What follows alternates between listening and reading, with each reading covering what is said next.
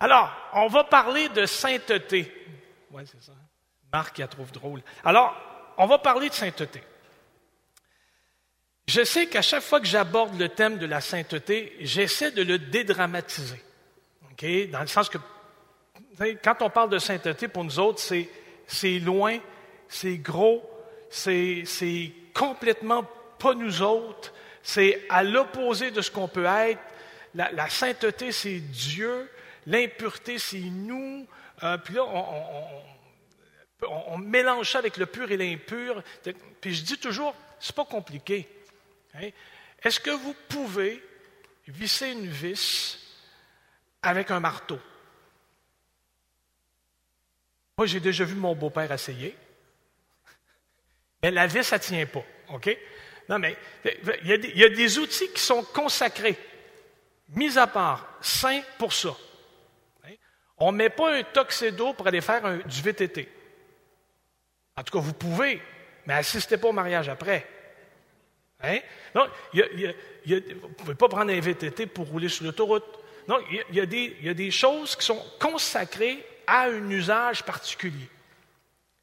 On appelle ça quelque chose de sacré.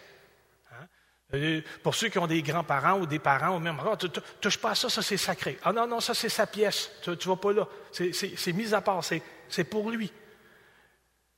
La sainteté divine, la sainteté de Dieu, c'est ça. C'est ça qui nous surprend. Il est à ce point consacré, il est, à ce point mis à part pour le salut de l'humanité qu'il nous en étonne. Puis même des fois, il nous en fait, il, nous, il fait peur. Il est tellement loin de l'homme. Le prophète Isaïe, on l'a chanté tantôt, le prophète Isaïe disait, il, n'est pas nos pensées, il n'a pas notre intelligence. Il est catégoriquement essentiellement ou par nature pas nous. Et quand on affirme ça, on se trouve à dire quoi?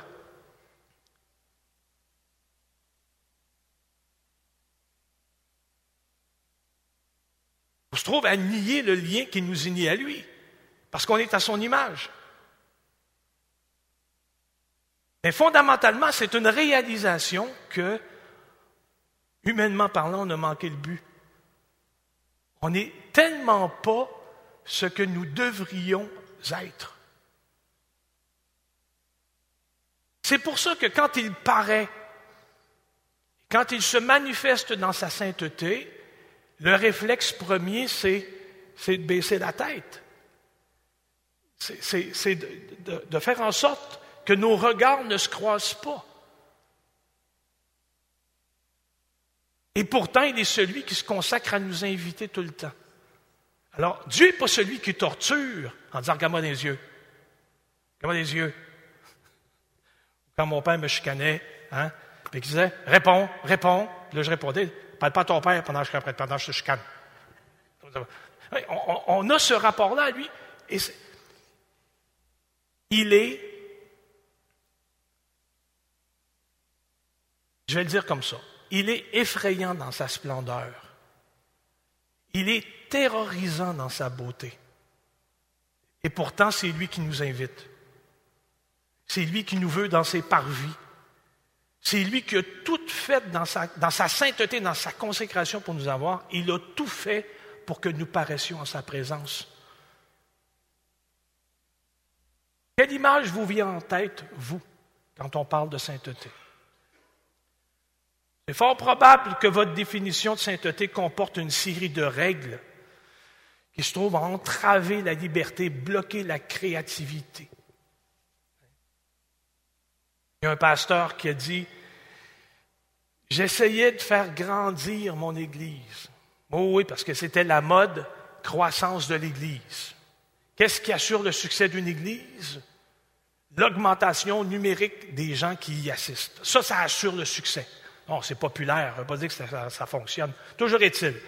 Il dit, je me suis rendu compte que mon Église ne pouvait pas grandir parce que j'avais des serviteurs. Alors que j'avais besoin de dirigeants. Il dit, la différence entre un, leader, un dirigeant, puis un serviteur, c'est qu'un serviteur, quand il a fini sa tâche, il cogne à mon bureau et il me dit Je fais quoi après? Il dit alors qu'un dirigeant à qui on a confié une tâche, lui, il a de l'ambition. Puis il dit J'ai réalisé que comme pasteur, ça me stressait, ceux qui avaient de l'ambition. Parce que j'étais obligé d'y retenir. Puis il dit Au bout de quelques années, j'ai réalisé que c'était plus facile de retenir les gens que les pousser. Ça fait qu'il dit, c'est pour ça. Dieu nous, nous demande à nous d'être des disciples et de faire des disciples. Et quand Jésus a envoyé ses disciples deux à deux, il n'était pas à côté d'eux autres. Il les a envoyés avec toute leur personnalité, avec toute leur initiative, avec toute leur énergie, tout leur, enthousiasme pour faire l'œuvre. Toujours est-il. Vous connaissez peut-être des gens et des personnes qui disent vivre une vie sainte. Mais c'est une vie qui attire personne. C'est comme des ermites. On ne se tient pas à côté d'un ermite. Ça se lave pas une ermite. C'est isolé dans le désert, il n'y a pas plus d'eau là qu'ailleurs. Hein. Même l'idée que ces gens-là transmettent d'une vie qui est centrée sur Dieu, c'est une vie qui n'attire personne. Alors, ce n'est pas la bonne idée de la sainteté. OK, vous n'aimez pas mon, exemple? J'en prends un autre. Est-ce que Jésus était saint par main levée? Est-ce que Jésus était sévère? Hein? Combien de fois qu'il a dit à ses disciples, Gens de peu de foi. Vous écoutez pas? Ben, oui, donc Jésus était saint, il était sévère. Est-ce que les foules couraient après lui? Parce qu'il était saint. Parce que l'individu qui est pécheur, l'individu qui est séparé de Dieu par le péché, n'aspire qu'à une chose, une vie pleine et abondante. Et l'individu sait où aller la chercher, cette vie-là.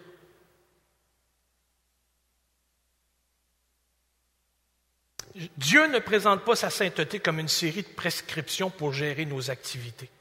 Sa sainteté n'a absolument rien d'horizontal. Sa, sa, sainteté est centrale. C'est qui il est. Quand il s'installe dans ta vie, si tu l'invites à s'installer dans ta vie, il va complètement bouleverser tout ce que tu es pour advenir en toi comme il est, pour assurer ta transformation, pour assurer ton renouvellement de vie. Connaître Dieu pour qui il est, ça requiert que nous abandonnions nos notions humaines de sainteté pour réfléchir d'une manière nouvelle quant à sa sainteté à lui. Dans 1 Pierre 1,16, ça dit vous serez saints car je suis saint. Et je le sais que je l'ai déjà dit ici, mais je le répète. Un de mes professeurs à l'université disait, cette phrase-là, on la comprend tout croche. Parce qu'en réalité, Jésus parle à des humains. Puis il est venu leur dire, il est venu leur expliquer qui était Dieu proche proche. Hein, proche proche? Oui, proche proche. Jésus a multiplié des pains. Amen. Il a changé l'eau en vin. Dieu fait ça tout le temps. À toutes les saisons, les, agriculteurs ramassent le blé, l'avoine, puis à chaque saison, un grain a donné 30, 60, 100, 1000. À chaque saison, Dieu multiplie le pain. À chaque saison, Dieu fait le vin. De, l'eau, il le, fait passer par des racines, des pailles qui remontent le cep pour aller dans un sarment, puis ça donne. Puis là, en tout cas, vous comprenez le principe? Je ne fais pas ça, moi, du vin. mais vous comprenez le principe? Mais, mais Dieu, c'est devenu une accoutumance. On ne le voit pas. Alors, dans l'incarnation, Dieu se fait proche-proche. les humains sont comme, ah ben. Dieu le fait. Encore.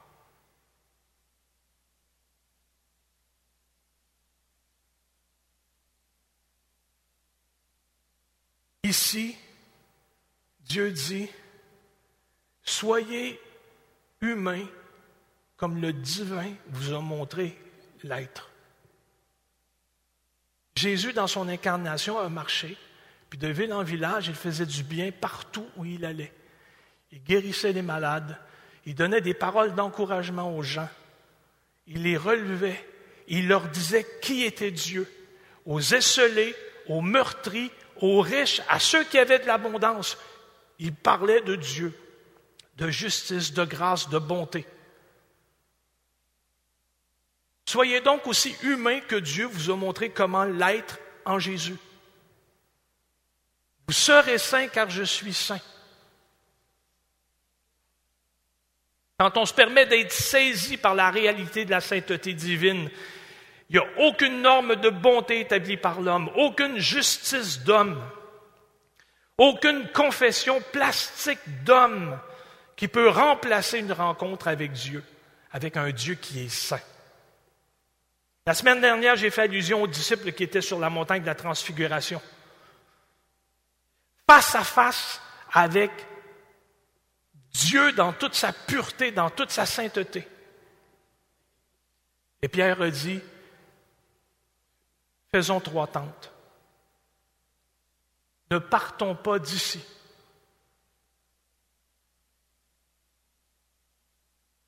C'est précisément ce qu'Isaïe a découvert dans sa vision de la sainteté de Dieu.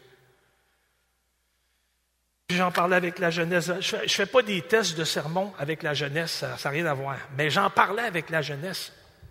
Et puis, euh, c'est Charles Alexandre qui m'a fait penser à ça. Pierre, Quand il a travaillé toute la nuit, puis que Jésus sur la berge, puis que Jésus leur dit comment a été la pêche?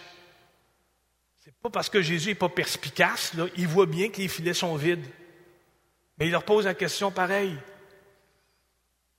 Là, Pierre va dire Ah, bon, OK, sur ta demande, je vais jeter le filet. Puis là, le filet, évidemment, il est presque tout. Puis Pierre a eu comme réaction de dire Retire-toi de moi, parce que je suis un homme impur. Et qu'est-ce que le pur a dit? Je vais faire de toi un pécheur d'homme.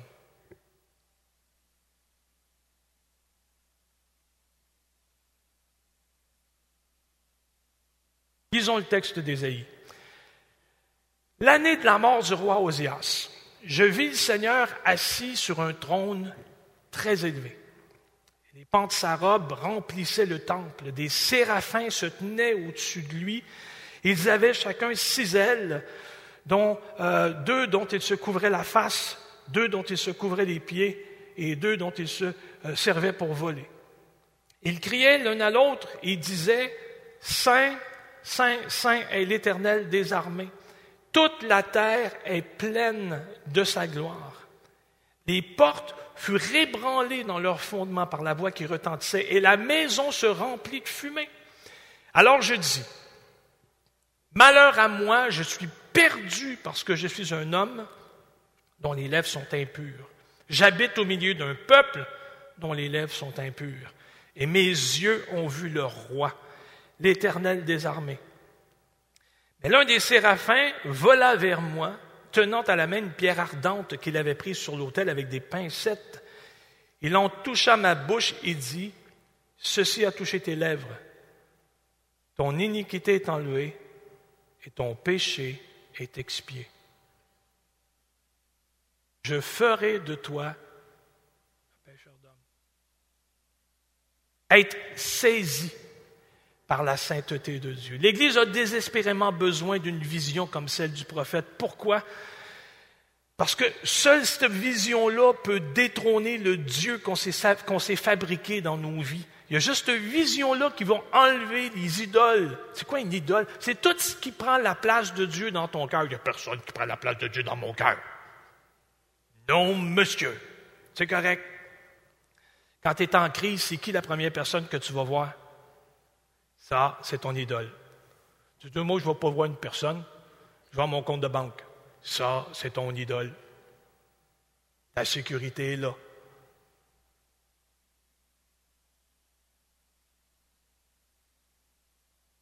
La vision nous rappelle combien nous sommes petits, combien Dieu est grand, et il est à ce point grand qu'on ne peut l'approcher que d'une façon, la sienne, pas la nôtre. Si vous avez accepté Jésus-Christ comme sauveur personnel, puis que ça fait déjà quelques années, qu'aviez-vous à apporter quand il vous a appelé? Rien. Alors pourquoi est-ce qu'il exigerait de vous quelque chose là, là, quand il vous somme de paraître en sa présence, quand il parle à votre conscience, puis qu'il vous dit, tu t'éloignes là, viens. Pourquoi est-ce que tu t'échines à essayer d'apporter quelque chose d'autre que seulement ton cœur? Quand Dieu a donné ses instructions aux enfants d'Israël pour qu'ils construisent la tente au désert, Dieu s'est choisi une place pour lui. Au milieu de cette tente-là, il a désigné un lieu comme étant le Saint des Saints. L'endroit était si sacré, l'endroit était si précieux que seule une personne pouvait entrer là, une fois l'an et avec un cadeau, avec une offrande. Cette vision que le prophète a quand il entre dans la salle du trône, ça nous invite, à travers ce qu'il voit, à fouler un lieu qui est exceptionnel, Combien de fois dans nos prières avons-nous dit, Seigneur, je veux te connaître plus? Alors ce matin, il nous en offre l'occasion en examinant la, vision du prophète. En l'année 740 avant Jésus-Christ, ça marque la fin d'une époque. Le roi Osias a régné 52 ans. Je le sais qu'il est battu par la reine Élisabeth II, mais dans ce temps-là, c'était quand même un pas règne. 52 ans en Israël, puis après son règne, le pays a connu un déclin, tant économique que social. Puis c'est au milieu de cette confusion morale que Dieu va appeler Isaïe comme prophète. Il dira, j'ai vu le Seigneur.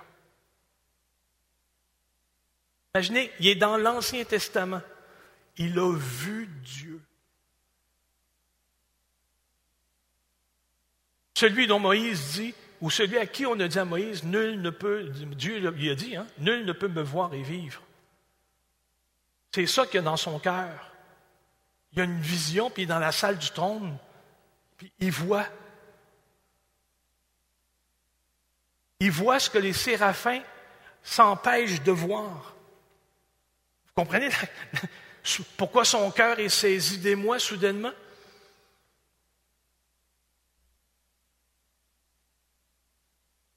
j'ai vu un trône très élevé. Je pense que c'est là que se trouve le dilemme du chrétien. Dieu, c'est l'incomparable. Celui qu'on appelle Père, c'est aussi le Dieu créateur. Il est élevé, il est exalté au sein de sa création. Il y, a, des gens qui ont embrassé le confort de sa présence puis de sa proximité au dépens de la splendeur de sa transcendance. Dieu se fait toujours à ce point si près qu'on en oublie qu'il est si grand. Et on frôle l'insolence. Le prophète dit, le bas de son vêtement remplissait le temple, le pan de sa robe, si vous préférez. Et c'est justement ce qui communique l'honneur. Isaïe a été complètement subjugué par la splendeur de Dieu. Ils sont dans la salle du trône, ces gens-là, les séraphins. Ils sont dans la salle du trône, proche de lui, toujours au service de celui qui est assis sur le trône. Le mot séraph, séraphim, c'est le pluriel, donc séraph, ça veut dire ceux qui brûlent. Ceux qui sont de mille feux. S'appelaient l'un l'autre et disaient Saint, Saint, Saint est le Seigneur, l'Éternel des armées. Pouvez-vous imaginer tout ce que ces gens-là pourraient dire de celui qui est assis sur le trône très élevé? Et finalement, tout ce qu'il déclare, c'est l'essence même, la nature de celui qui est assis là. Il n'est pas juste saint, il est trois fois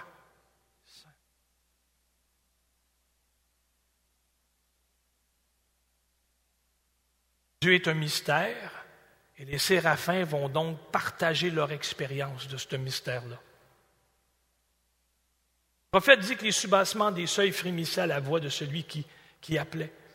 Il y a un commentaire qui signale qu'il s'agit là peut-être d'un avertissement au prophète Isaïe en disant Gars, tu es au seuil de la porte, tu ne peux pas aller plus loin. Tu vois la ligne, tu ne peux pas aller plus loin.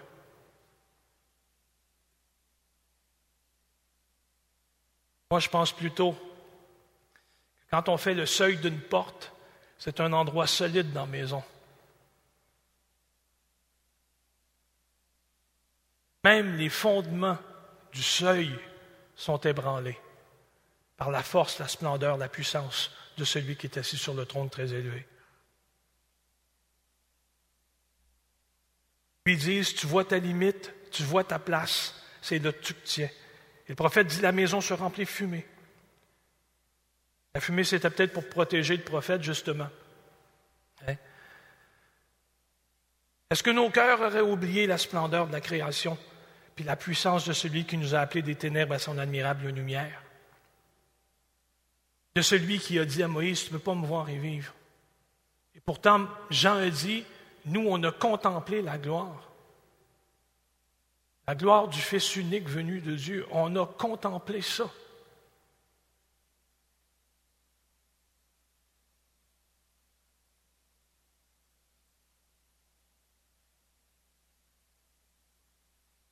Est-ce que vous vous rappelez de l'épisode d'Esther? La reine Esther? On nous dit que quand le roi siégeait dans sa salle du trône, personne ne pouvait entrer sans avoir été au préalable invité. Fallait absolument que tu reçoives une convocation. Tu ne peux pas rentrer là. Et Mardoché avait dit à la reine Esther, faut, faut, que tu ailles, il faut que tu te présentes. Et elle connaît les règlements. soudainement, elle met ses plus beaux atours, puis décide de rentrer. Et le roi, son époux, subjugué par la beauté de sa femme, va lui tendre le sceptre. La colère ne sera pas pour elle.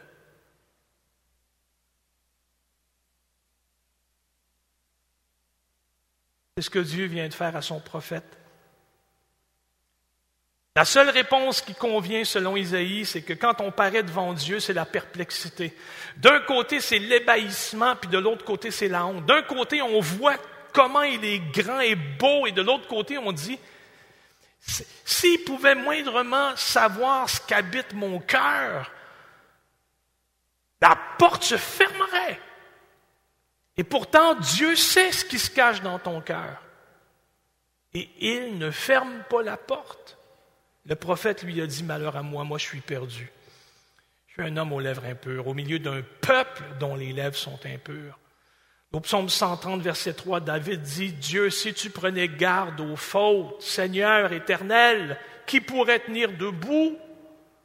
Et là, Isaïe dit, mes yeux ont vu le roi, Isaïe vient de découvrir la profondeur insoupçonnée du gouffre de son âme, puis de, l'espace qu'il sépare de Dieu. C'est ça l'effet premier que nous cause sa présence.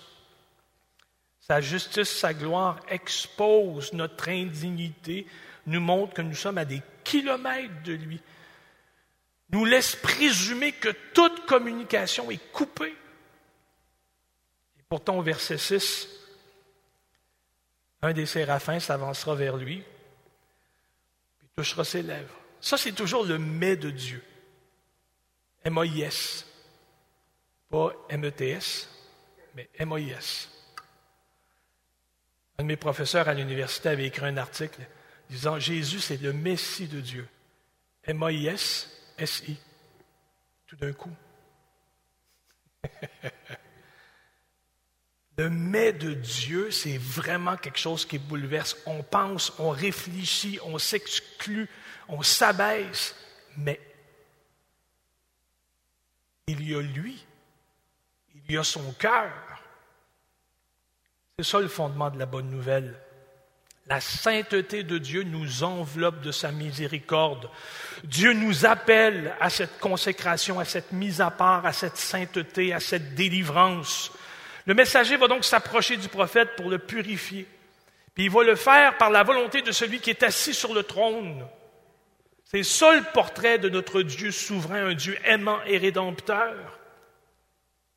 Il a touché ma bouche. Grâce sur grâce, de dire l'apôtre Jean dans son, dans son prologue d'évangile. Nous avons reçu de sa plénitude grâce sur grâce. Isaïe l'impur devient par grâce porte-parole pour Dieu.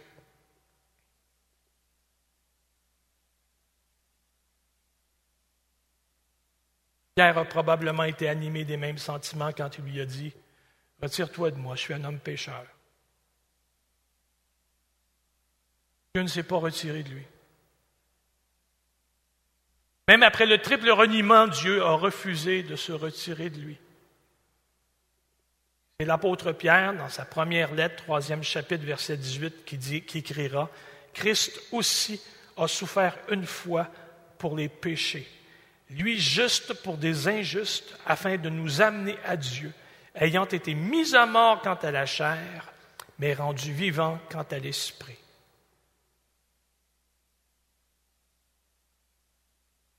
Si la parole t'a touché ce matin, si tu pas encore été saisi par la grâce de Dieu, le pardon en Jésus, eh bien c'est ton jour.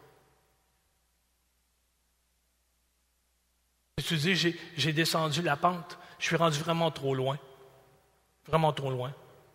J'ouvre ma Bible et elle ne me fait plus rien. Est-ce que j'ai une Bible? Ton jour. Maintenant. Le salaire du péché, c'est la mort. Le don gratuit de Dieu, c'est la vie éternelle. Jésus-Christ notre Seigneur.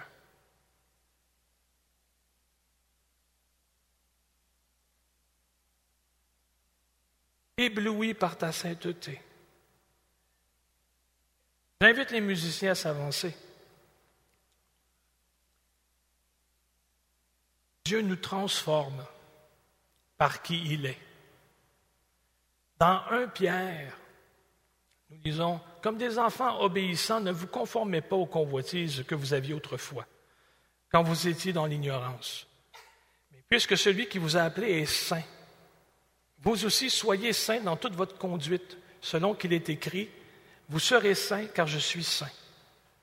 Si vous invoquez comme Père celui qui juge son l'œuvre de chacun, sans exception de personne, conduisez-vous avec crainte pendant le temps de votre pèlerinage, sachant que ce n'est pas par des choses périssables, par de l'argent ou de l'or, vous avez été rachetés de la vaine manière de vivre que vous aviez hérité de vos pères, mais c'est par le sang précieux du Christ, comme d'un agneau sans défaut, sans tache.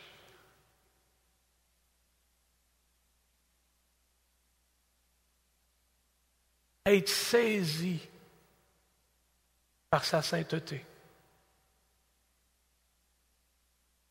saisi par sa bonté, par sa splendeur, saisi par les décisions qu'il a prises en faveur de l'humanité, en faveur de nous, en faveur de moi, saisi par sa patience, par sa miséricorde, connaître la réalité de sa présence qui, malgré mon indignité, me fait aspirer à plus que ce que le monde peut m'offrir. Que ce matin, ma prière, c'est que, Dieu puisse vous, vous saisir, que Dieu puisse vous secouer pour que vous puissiez découvrir sa vie, puis toutes ses priorités pour vous. C'est à nous de commencer ça, en rejetant le superficiel qui mène notre existence en remettant constamment notre cœur entre ses mains. Bien quand je remettais mes ébauches de travaux à mon directeur de maîtrise, qui doit m'en vouloir de ne pas avoir fini d'ailleurs, mais quand je lui remettais mes travaux, il me disait tout le temps, c'est pas bon, on recommence. Là, je dis, là, ne faut pas revenir, là. Il dit, cent fois sur le métier, remettez votre ouvrage. Seigneur, mon cœur est impur, retire-toi de moi. Seigneur dit, viens, cent fois sur le métier, remets ton cœur. Remets ton cœur. Tu es magnifique en sainteté, Seigneur éternel Dieu. Oh Jésus. Reçois notre hommage ce matin, nos hommages, notre louange. Sois béni, Dieu des cieux. Merci pour, pour Jésus. Merci pour le don du Saint-Esprit. Merci, Seigneur, pour l'Église. Oh, sauve, Seigneur éternel. Alléluia. Alléluia. Amen. Amen. Alléluia. Jésus.